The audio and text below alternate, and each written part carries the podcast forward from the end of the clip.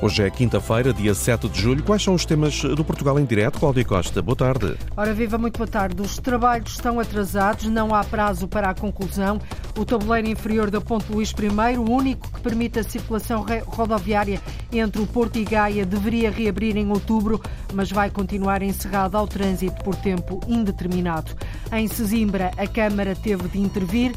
Com a chegada da nova Carris Metropolitana, os passageiros lamentam as longas esperas e queixam-se da falta de carreiras nas zonas mais isoladas do Conselho. Nós temos reportagem. Foi conhecida como a Broadway Portuguesa. O Parque Mayer, o maior centro de diversão e cultura de Lisboa do início do século XX, está a comemorar 100 anos, a mesma idade que tem o Maria Vitória, o primeiro teatro a ser criado naquele espaço que já viveu dias de glória e de estrelato.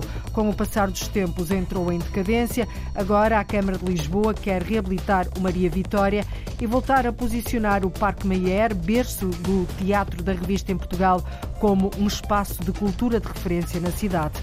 A repórter Brandão foi até lá. Nos apetites cá dos nossos desta quinta-feira, há um prato cheio de doçaria, a espiga doce de Montemoro Velho, criada há 100 anos, e os famosos pastel e queijada de Tentugal. Vão ser servidos como sobremesa. É para acompanhar a sua hora de almoço, Portugal em direto na Antena 1, RDP Internacional, Antena 1 Madeira e Antena 1 Açores. Edição da jornalista Cláudia Costa. A presidente da Junta de Arroios, no coração de Lisboa, diz que a freguesia está uma autêntica bomba relógio em termos de insegurança. Os assaltos muito violentos têm aumentado. Já foi mesmo pedida uma audiência com caráter de urgência ao Ministro da Administração Interna. Madalena Natividade, presidente da Junta de Freguesia, ouvida pela jornalista Arlinda Brandão, garante que é preciso mais policiamento nas ruas e explica porquê. A preocupação da Junta de Freguesia de Arroios vem com o aumento da escalada de violência que, tem, que está a existir na freguesia e, portanto, depois dissemina pelas outras, pelas outras freguesias, obviamente, mas a Junta de Freguesia de Arroz, neste momento, precisa mesmo de mais policiamento nas ruas. O que é que está a acontecer para, para isso ser necessário? O que é que está a acontecer? Neste momento, a freguesia está uma autêntica bomba relógio.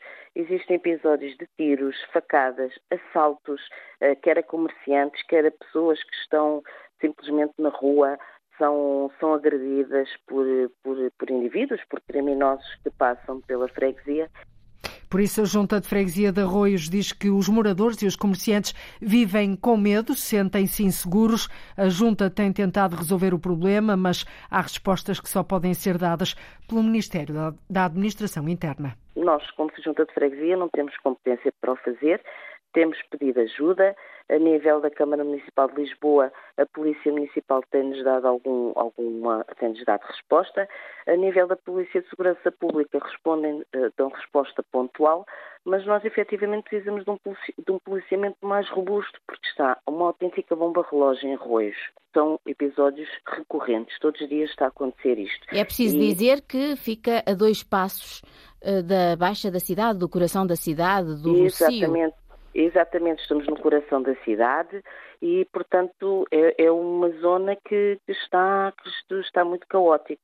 Portanto, nós precisamos de uma resposta, até para podermos responder aos fregueses, para lhes dar alguma tranquilidade, mas neste momento eu não tenho uma resposta uh, nesse sentido. O Ministro da Administração Interna não, não responde às nossas solicitações de reunião a Presidente da Junta a dizer de novo que a situação que se vive é de uma autêntica bomba relógio.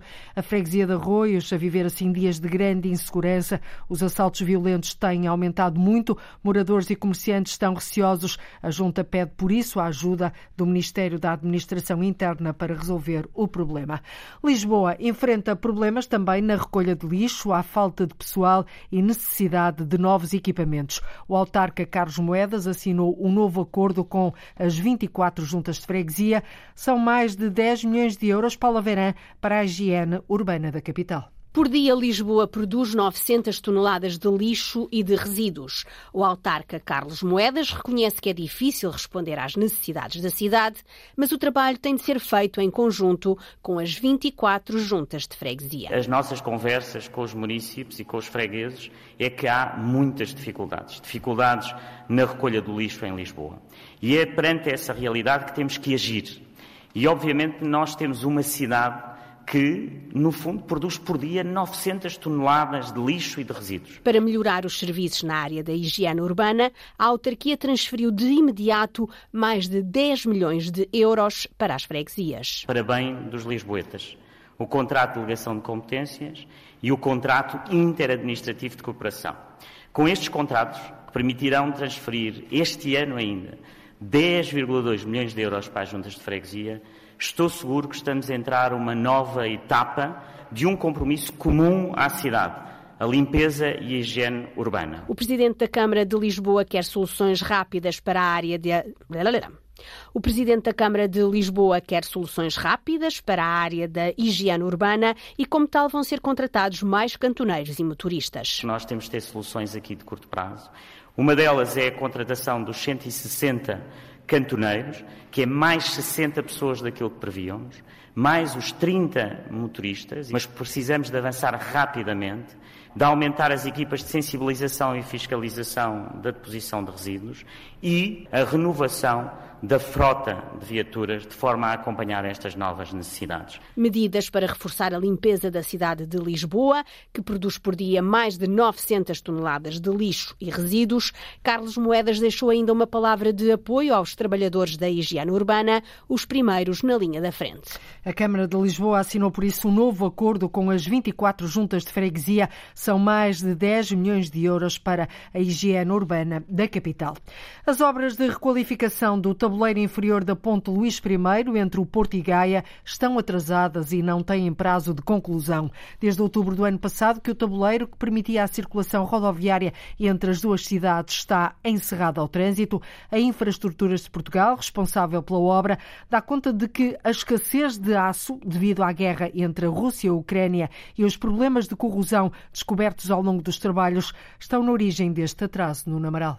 Ao longo dos trabalhos, informa a IP, a Infraestruturas de Portugal, os técnicos detectaram elementos de chapas com elevada corrosão em quantidade muito superior ao previsto, danos que estavam mascarados por contaminantes e pinturas existentes e obrigaram, explica a IP, a medidas complementares de reforço. Depois, a atual dificuldade no fornecimento de aço devido ao conflito entre a Rússia e a Ucrânia, uma reviravolta que se repercute no preço, na distribuição e no prazo da entrega. As obras de requalificação do tabuleiro inferior da Ponte Luís I começaram a 14 de outubro do ano passado e deviam estar concluídas em outubro próximo.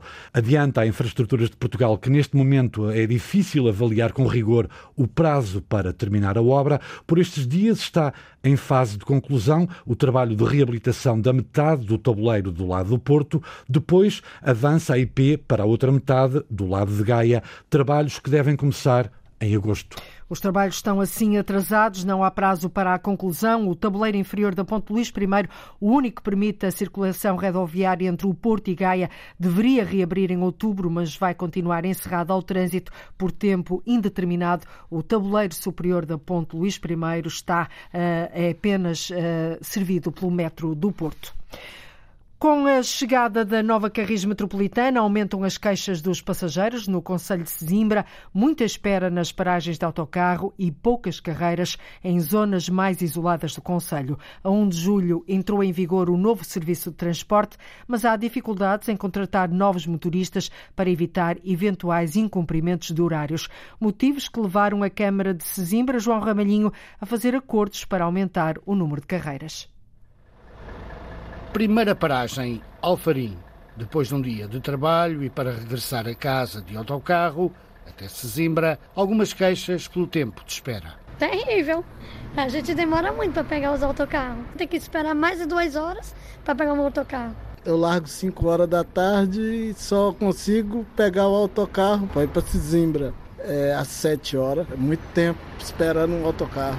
Fica sentado aqui esperando, abandonado. É um abandono Claro, tem que melhorar. Se não melhorar, ninguém pode vir trabalhar para esse lado. Com a chegada do serviço Carris Metropolitana, as ligações estão ou vão ser reforçadas entre Alfarim e Sesimbra, garante o Presidente da Câmara Municipal, Francisco Jesus. Há de haver uma, uma linha que é a Aldeia de Meco, Sesimbra, que passa por Alfarim.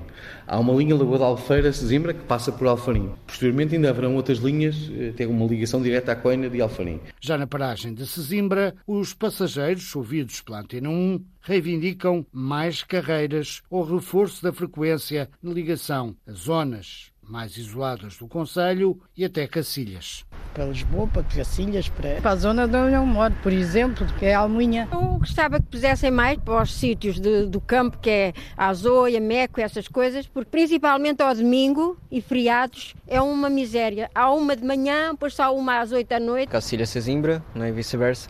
Há poucos? Ah, eu acho que sim. Principalmente no final de semana, que assim, não atende lá de Cacilhas diretamente para cá. Tendo em conta a dificuldade do operador contratual atualizado em encontrar mais motoristas disponíveis no mercado e eventual incumprimento de linhas horários, a Câmara Municipal de Sesimbra estabeleceu com o prestador das ligações rodoviárias um reforço de 20% na oferta desde o dia 1 de julho e um aumento gradual até janeiro de 2023, altura em que estará garantido todo o serviço contratualizado diz o Presidente da Câmara Municipal de Sesimbra, Francisco Jesus. Pelo menos a 1 de janeiro nós temos toda a operação com os 100% de contratualização a, a funcionar. Portanto, neste momento, no caso de Sesimbra, o que podemos garantir é que se manterão as linhas existentes, há alguns acertos de algumas linhas, eu dou o exemplo, portanto havia uma linha Quinta do Conde de Sesimbra, tem muitas mais frequências agora e nós fizemos-la estender eh, na proposta e, portanto, no contrato até à estação de Coina. Portanto, não vamos ter já nesta fase uma direta de Sesimbra Estação de Coina para Nacional 378, que é muito mais rápida, é uma carreira nova, está previsto aumentar gradualmente até 1 de janeiro. Portanto, o que vamos ter é cerca de um aumento de 20%. Mais linhas, reforço de horários, melhor qualidade do serviço. Vai haver uma carreira entre Sesimbra Terminal e a zona do Centrão. Vai apanhar ali a população de Palamos, que também fica, não tinha oferta nenhuma. Depois vamos ter também uma ligação uh, Alfarim, via Lagoa da Albufeira, para Coina, que não existia. Entre as novas ligações, a urbana da Quinta do Conde. Uma carreira urbana da Quinta do Conde, portanto, ela vai ser uma carreira que vai ser altamente dedicada, sobretudo a jovens estudantes, para irem às, para as escolas da Quinta do Conde. No dia 1 de julho, a Carris Metropolitana chegou à Área 3, que abrange Sesimbra, Almada e Seixal. Em comunicado, a Transportes Metropolitanos de Lisboa sublinha que, já neste verão, vão entrar em funcionamento os três conselhos 111 linhas em vez das atuais 88 e das 339 viaturas, 236 integralmente novas. A Câmara teve mesmo de intervir face aos lamentos dos passageiros relativos às longas esperas e também à falta de carreiras nas zonas mais isoladas do Conselho de Sesimbra. A falta de mão de obra é uma realidade transversal a vários setores da atividade económica. Na Madeira, a escassez de engenheiros, em especial na área da construção civil, está a ser um autêntico problema. Os prazos de conclusão das obras derrapam constantemente. A vice-presidente da Ordem dos Engenheiros Técnicos, Débora Santos, diz diz que é preciso voltar a abrir cursos nesta área, na região. A imigração reduziu a capacidade de resposta, por isso a falta de profissionais na Madeira é grande. Neste momento, o que se verifica é falta de engenheiros de todas as áreas. Uh, portanto, temos uh, bastante procura uh, de, por engenheiros civis, por engenheiros eletrotécnicos, eletromecânicos, mecânicos, portanto, quase todas as especialidades neste momento têm bastante procura. Efetivamente, não temos a capacidade de resposta. Mas os engenheiros civis são aqueles que mais fazem falta na região. Diariamente vemos procura de engenheiros civis para direção de obra, para uh, projetos, Uh, e diariamente também temos uh, chamadas e contactos uh, de várias empresas, mesmo diretamente para a Ordem, no sentido de perceber se há algum estagiário ou alguém que esteja a ingressar agora ou que esteja a se inscrever na Ordem, que possam ir buscar. Por isso, as obras estão a demorar mais tempo a concluir e o acompanhamento que é feito não é o mesmo.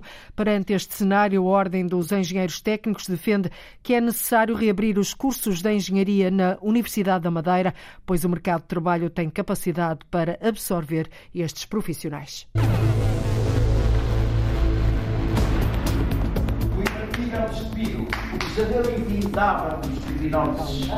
A agitação junto ao palco faz parte dos minutos que antecedem o início do espetáculo aqui no Teatro Maria Vitória. E o passado reflete-se no presente. Foi assim há 100 anos, é assim hoje. É a hora do aperto, não é? Espetáculo começa às nove e meia, mas a esta hora já é, chegam os artistas e começa o trabalho. O trabalho e o aperto nos 100 anos do Parque Mayer. Na Madeira, 980 idosos estão a aguardar por um lugar, por uma vaga num lar. A lista de espera é do conhecimento do Governo Regional, que pretende reforçar a rede de lares com mais 143 camas através de fundos do Plano de Recuperação e Resiliência. Marco António Souza. É uma boa notícia para os lares da região. São mais 143 camas, 40 delas vão nascer no lar Santa Isabel. Vamos agora ter no âmbito do PRR a possibilidade de remodelar um conjunto de camas e de novas camas no âmbito do PRR, em termos de ERP e de lar, são 143 novas camas, eh, sendo que aqui são quase 40. Vamos aproveitar também no âmbito do PRR para remodelar todo o parque, todo, todos aqueles espaços que já têm mais anos uhum. e que bem sabemos que, que precisam de, de, manutenção com alguma frequência, o repensar alguns espaços, alguns espaços mais comuns, com uma filosofia, porque há edifícios como este que já têm muitos anos. A governante falou também sobre a lista de espera para os lares. São 980 os utentes que aguardam por colocação. Rita Andrade diz que a preocupação do governo passa também por oferecer as melhores condições para quem continua em casa. Tentamos cada vez mais ter uma estratégia de, enquanto as pessoas têm condições para estar em casa, é isso que as pessoas desejam. A maioria dos idosos é em casa que prefere ficar.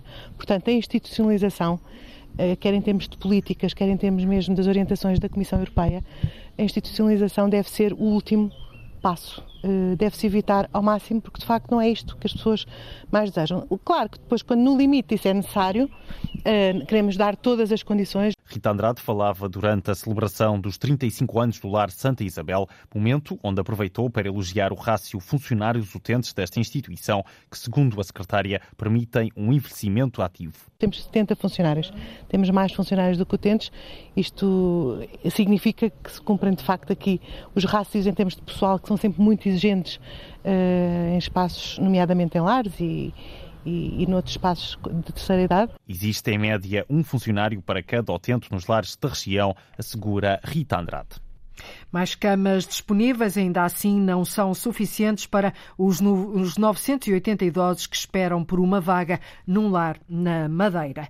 Fundada em 2013, a Crioestaminal foi pioneira no país no serviço de criopreservação de células estaminais. Até aos dias de hoje, Diana Craveiro já conseguiram ajudar 19 famílias e apostam agora na criação de tratamentos inovadores. E, portanto, aqui é a sala de congelamento. É nestes equipamentos que também são alimentados por azoto líquido, que vem aqui desta linha que vemos junto ao teto, e que fazem então o tal arrefecimento gradual da temperatura, demora cerca de uma hora e meia até chegar a 150 graus negativos. É uma sala que tem cerca de 300 mil amostras de sangue e tecido de cordão umbilical, o resultado de 19 anos de trabalho da empresa biotecnológica sediada em Cantanhede. A administradora, Mónica Brito, faz um balanço positivo de quase duas décadas de atividade. Temos neste momento cerca de 130 mil famílias que uh, aderiram ao serviço de criopreservação.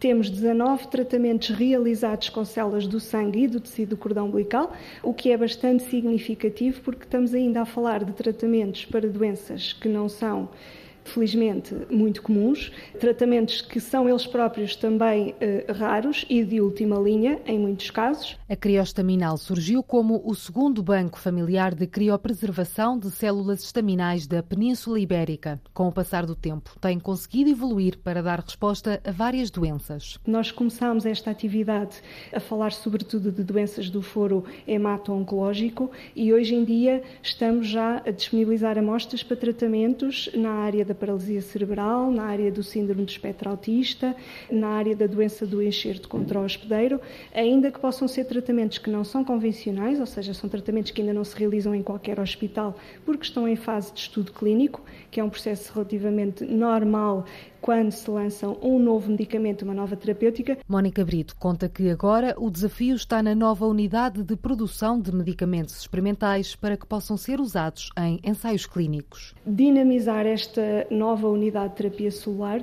estabelecer parcerias, protocolos com hospitais, com unidades de tratamento que de facto tenham interesse e disponibilidade de eh, desenvolver juntamente connosco estes ensaios clínicos que possam dar origem a novos tratamentos efetivos para doenças que hoje em dia ou não têm tratamento ou uh, têm doentes em situação grave que não reagem bem às terapêuticas convencionais e onde as células estaminais, nomeadamente o tecido do cordão umbilical, podem ser uma alternativa terapêutica para esses casos. Neste momento, a biotecnológica recebe uma média de 24 amostras por dia, 12 de sangue e 12 de tecido umbilical, que são preservadas em azoto líquido durante 25 anos. Em Portugal existe também um banco público para preservar células do cordão umbilical. Foi criado em 2009 e está sob a alçada do Instituto Português do Sangue e da Transplantação.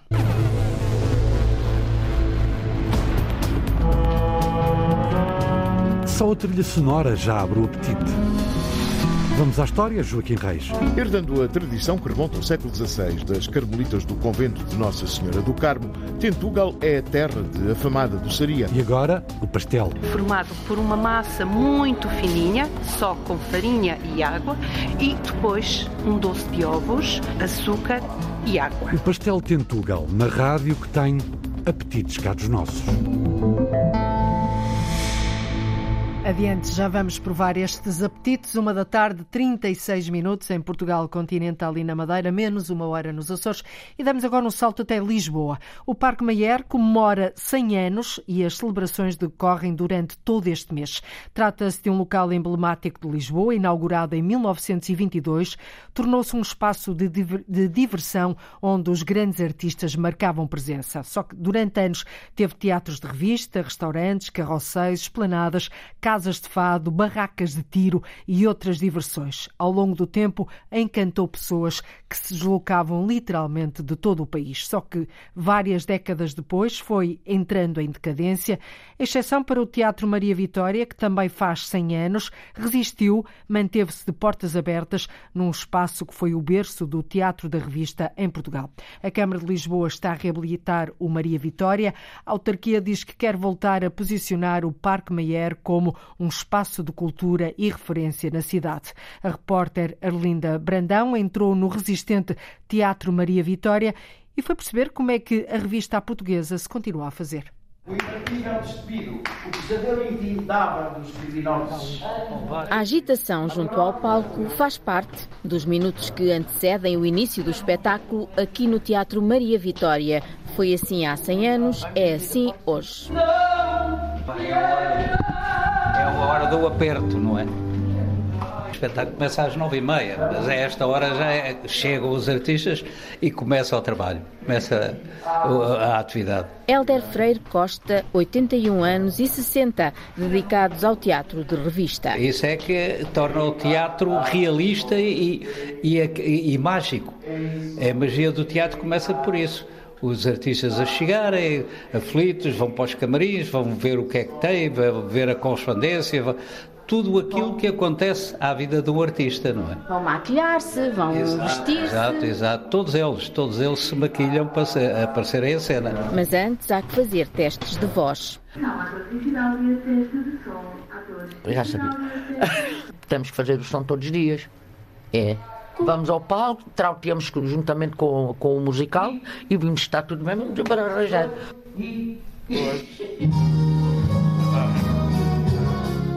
E é a vez da fadista e atriz Cidália Moreira ir fazer o teste de voz. Ela que neste Teatro Maria Vitória alcançou grandes sucessos na sua carreira profissional. E vim cá ter. Onde estava a Grande Ivone, o Henrique Santana, o Salvador, o Barroso, enfim, era um naipe de artistas aqui neste corredor, a Mariema, muitos artistas. Como é que era aqui o ambiente?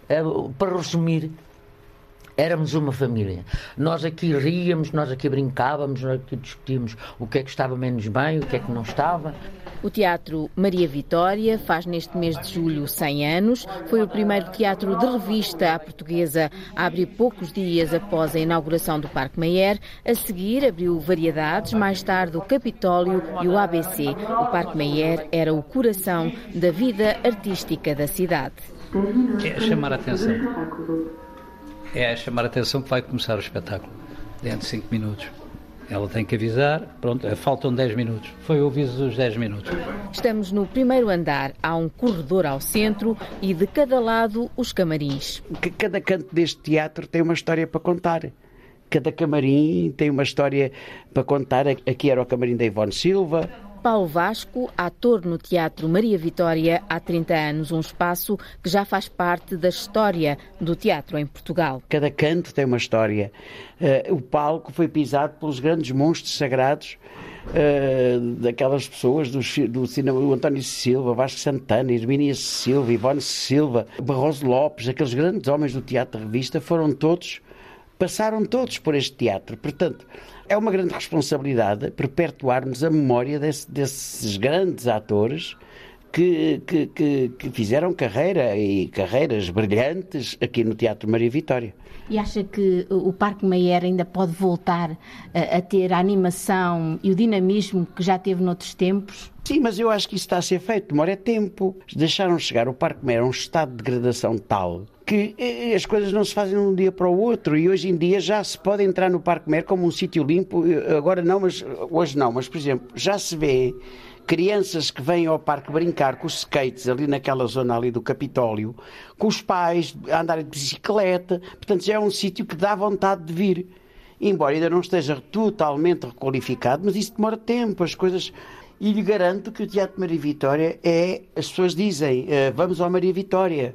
Eh, ainda hoje as excursões que vêm de norte a sul, ainda ontem tivemos duas excursões de Guimarães e diziam vamos ao Maria Vitória. Portanto, Maria Vitória ainda é, logicamente, é um teatro com 100 anos, não é? Tem que ter história. E a história está presente, as pessoas vêm ao Maria Vitória, não é?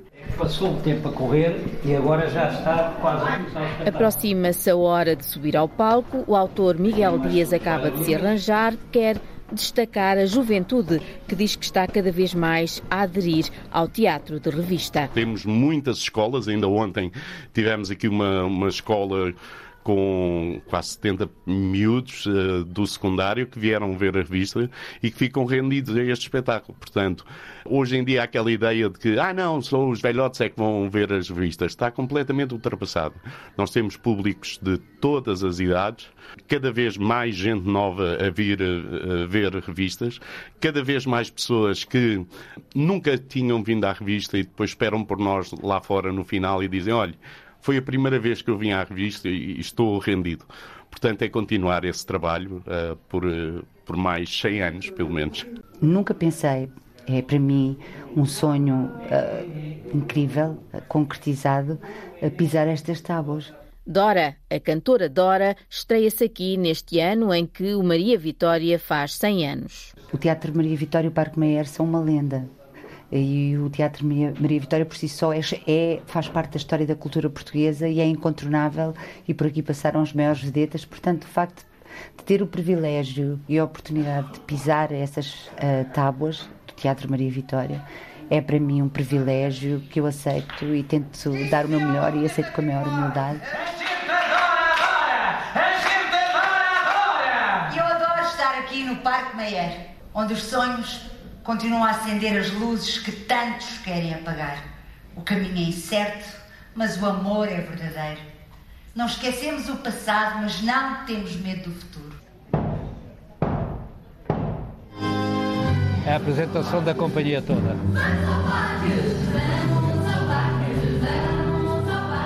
Helder Freire Costa, o empresário e produtor que todos os anos apresenta uma peça no seu Maria Vitória. Está sentado ao nosso lado, numa frisa, na plateia. O público olha para o palco e ora aplaude, ora ri. Há humor, há crítica, há ainda teatro de revista à portuguesa no Parque Mayer, que faz 100 anos. Palmas para o Parque Mayer, que faz 100 anos este mês, a mesma idade que tem o Maria Vitória, o primeiro de teatro de revista, que é atualmente o único sobrevivente neste espaço. Daqui a pouco voltamos ao Parque Mayer para continuar a desfiar memórias. Está na hora dos apetites cá dos nossos. Hoje há um prato cheio de doçaria. Passamos diretamente à sobremesa. A espiga doce de Montemoro Velho, criada há 100 anos, e os famosos pastel e queijada de, de, de Tentugal, a adoçarem a reportagem do jornalista Joaquim Reis.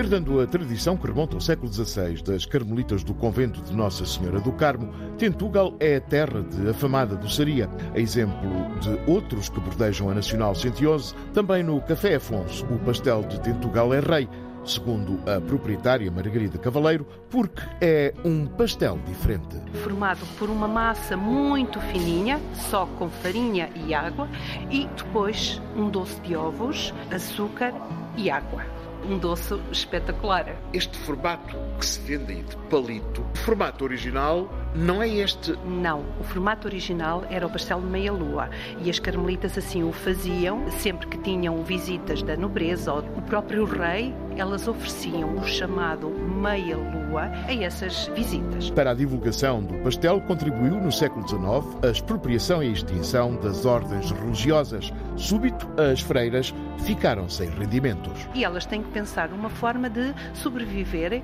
e criaram o chamado palito, que era um pastel mais prático de fazer e conseguiram-no até à morte da última irmã. Depois, sai das paredes do convento. As criadas que elas tinham para as ajudarem na, nas lides do convento acabam por divulgar o segredo. O grande segredo, segundo a pasteleira Lília Costa, é a massa folhada que é esticada em estrados no chão até ficar fininha. Pressionamos a massa, mas com leveza, para entrar o ar para ajudar a puxar a massa e para ela ficar mais fina. Quando levantam, parece o mudar dos lençóis numa cama. Sim, faz um tipo um ponto de véu um bolo de massa faz 30 metros quadrados de massa esticada. Parece papel de seda. Conseguimos ler a Bíblia com uma folha de massa em cima. A fazer companhia ao pastel temos a setecentista queijada de Tentugal. Sem afastar a hipótese de raiz conventual, Margarida Cavaleiro levanta a hipótese do engenho de uma família local com inspiração na queijada da vizinha Pereira, das Ursulinas. Aqui na zona havia muitas ovelhas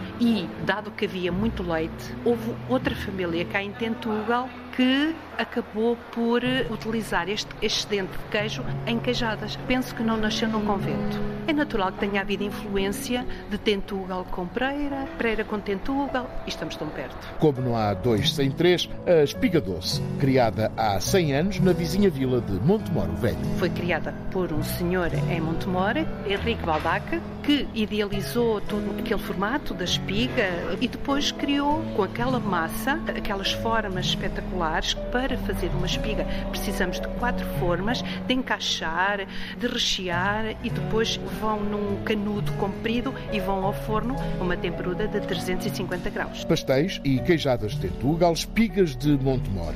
Quem por aqui passar, que par, olhe e coma. Ninguém se arrependerá.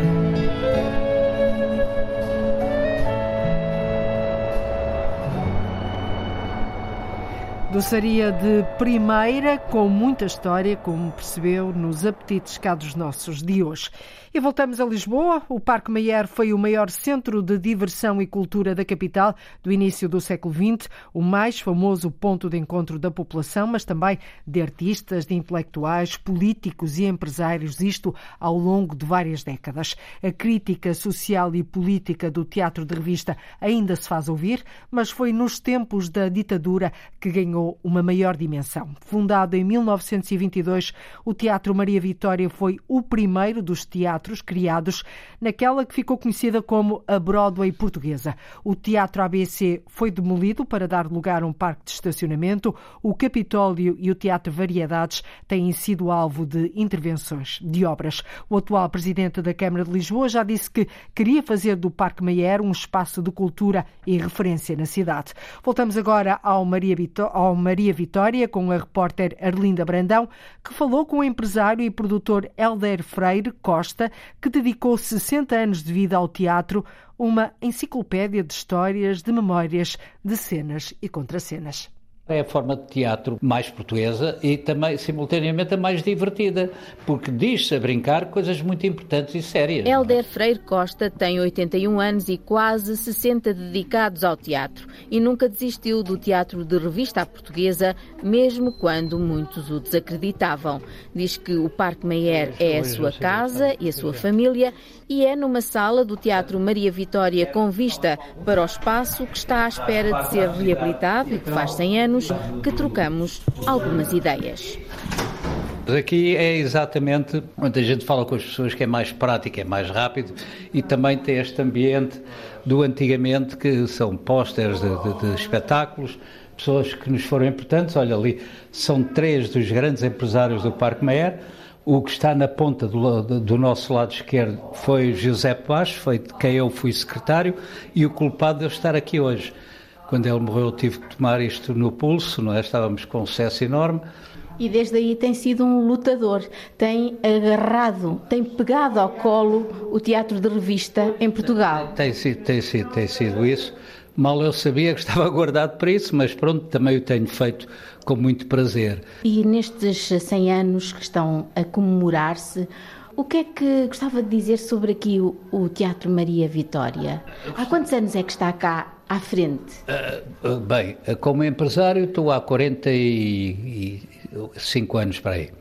Como homem de teatro estou há 58. Porque antes fui, fui secretário, não é? Do, deste empresário. Comecei com ele. Eu vim para o Capitólio, comecei ali no Capitólio. E pronto, e fiquei até hoje. Agora. Mas tem, tem tido algumas dificuldades, tem passado momentos difíceis. Tive um incêndio, isto tudo foi o incêndio que tivemos em 1986, que destruiu praticamente o teatro todo. Tive, pronto, o tempo da crise económica em, em 2011, não é? Foi terrível. Perdi muitas horas de sono, não é? A seguir veio uh, os incêndios, a pandemia, e como se fosse pouco, agora veio a guerra da Europa. Estávamos tão livres disso, não sei o que vai acontecer. Mas são crises atrás de crises. E, eu vejo que o público tem desejo de vir ao teatro, demonstra-se isso. Há, há, pessoas que atravessam, vêm do Minho ao Algarve. Eu posso comprovar isso com documentos, com as marcações de excursões. Temos em montanhas, não é? Fica todo contente quando vê a sala cheia. Sim, exatamente. Aliás, era um hábito. Eh, o Mário Vitória é um teatro muito popular, é um teatro tradicional em que esgotava facilmente qualquer sessão. E em relação aos 100 anos, como é que vê aqui o Parque Meyer o, o, Parque Meyer está a ser reconstruído, está a ser recuperado, não é reconstruído, está a ser recuperado. Uh, o Variedades também surpreenderam-me de repente, uma caixa enorme à entrada do Parque Meyer, o teatro, eh, embora o teatro grande, mas era um teatro baixinho, portanto era, agora olhamos para o Capitólio, parece um quartel de bombeiros, tiraram a estética e vêm sempre dizer, não, nós pusemos como o Cristino da Silva desenhou inicialmente. E eu disse, se ele achasse que estava bem, não tinha depois alterado, porque foi ele que fez a alteração. E aqui o edifício do Maria Vitória? O Maria Vitória, no, nos projetos, que eu, nas reuniões em que, eu, em que participei e que assisti, uh, estava previsto ser deitado abaixo, porque é um teatro que não tem coxia central, tem várias, várias eh, dificuldades, é um teatro pequeno interiormente, Portanto, ia ser modernizado, portanto, é isso que se prevê que aconteça. Mas eu tenho muito medo, porque isso é aquilo que se diz e aquilo que depois se faz. Tenho o exemplo do Capitólio e estou a ver o exemplo do Variedades. Pois mas é, não é para teatro de revista, aqui o Maria Vitória, depois de requalificado? Uh, aquele também era para revista, o Capitólio também era para revista, mas nenhum deles é. Vamos lá ver. E quais eram as suas ideias para aqui para o Parque Meyer? Para voltar a ser o Parque Meyer cheio de gente? O Parque Meyer tem, é um espaço enorme. Ao contrário do que a gente vê, é um espaço muito grande, porque tem lá mais espaço lá para cima, tem espaço aqui por trás, pronto. De modo que é que acontece?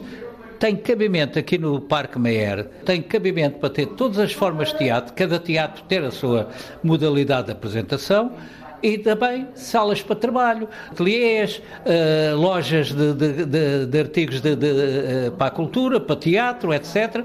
Portanto, tem cabimento, o espaço é enorme, dá para tudo. Isto seria uma pequena Broadway aqui dentro e, e, e as pessoas que aqui vinham cheiravam teatro. A Broadway portuguesa, 100 anos de Parque Mayer, 100 anos de Teatro Maria Vitória, uma história de resistência. A Câmara de Lisboa espera agora voltar a dar a este espaço as luzes, o neon, o palco de outros tempos. E terminamos nos Açores, damos um salto agora até ao arquipélago dos Açores. Já começou a Semana Cultural das Velas na Ilha de São Jorge. A animação que homenageia os pescadores prolonga-se até ao próximo domingo. Este ano a organização conta com transportes para a ilha que facilitam a presença nos concertos. Eduardo Mendes arrancou a 33ª edição da Semana Cultural das Velas. A sessão solene iniciou as celebrações e homenageou três personalidades da terra ligadas à pesca, setor que dá mote ao tema das festas com a expectativa que é alta uh, e que é alta desde logo por aquilo que é, e, e, dito desta forma, a sede de festa, a sede do convívio. É um programa eclético que foi preparado dessa forma para que ninguém deixe de vir à festa, porque efetivamente é festa para todos e foi feita e preparada para que todos possam vir, porque há efetivamente uma panóplia de eventos muito grande e muito diversificada. Luís Silveira, presidente da Câmara Municipal das Velas. O primeiro dia contou com o arraial cheio, fazendo jus ao esperado pela organização após dois anos de interregno. Esta Semana Cultural também é determinante para melhorar a nossa economia local e é óbvio que quantas mais pessoas vierem de fora, mais riqueza fica na terra e para elas virem é preciso criar condições, ah, nomeadamente ah, aéreas e marítimas. E por isso há um desdobramento de viagens, ah, há várias viagens entre o Triângulo e o Grupo Central, para além daquelas que são normais uh, e com a possibilidade, se necessário for, ainda haver um reforço. Depois do lançamento de um livro, da abertura de uma exposição e da passagem das filarmónicas do Conselho, subiu ao palco principal o cabeça de cartaz da noite. É ótimo vir aqui porque já, já tive a oportunidade de conhecer a ilha e não, não dava para estar sossegado de 10 em 10 minutos porque vinha sempre alguém falar e é bom, eu gosto disso pessoas demonstravam carinho, demonstravam que gostavam das minhas canções e daquilo que eu represento também. Falavam muito de voice na RTP. Um, e é sempre bom, é sempre mesmo bom voltar aqui. O músico Fernando Daniel. Do desporto à gastronomia, dos livros às artes e à música. O programa da Semana Cultural das Velas estende-se até domingo, dia 10 de julho. E não falta nada. A Semana Cultural das Velas na Ilha de São Jorge tem assim um impacto, como percebeu, na economia local da região e este ano até há mais transportes para a ilha. E chegamos ao fim de mais uma edição do Portugal em Direto. Voltamos amanhã a partir da 1 e um quarto da tarde. Vamos ligar de novo o Norte e o Sul, o litoral e o interior, o continente e as ilhas. Contamos consigo desse lado. Deixe-me apenas recordar-lhe que, caso não consiga escutar o programa em direto, pode sempre recorrer à internet através do RTP Play ou então através de podcast. Nós voltamos amanhã. Fique bem. Até lá. Até amanhã, então, termina aqui o Portugal em direto, edição da jornalista Cláudia Costa. Antena 1, Liga Portugal.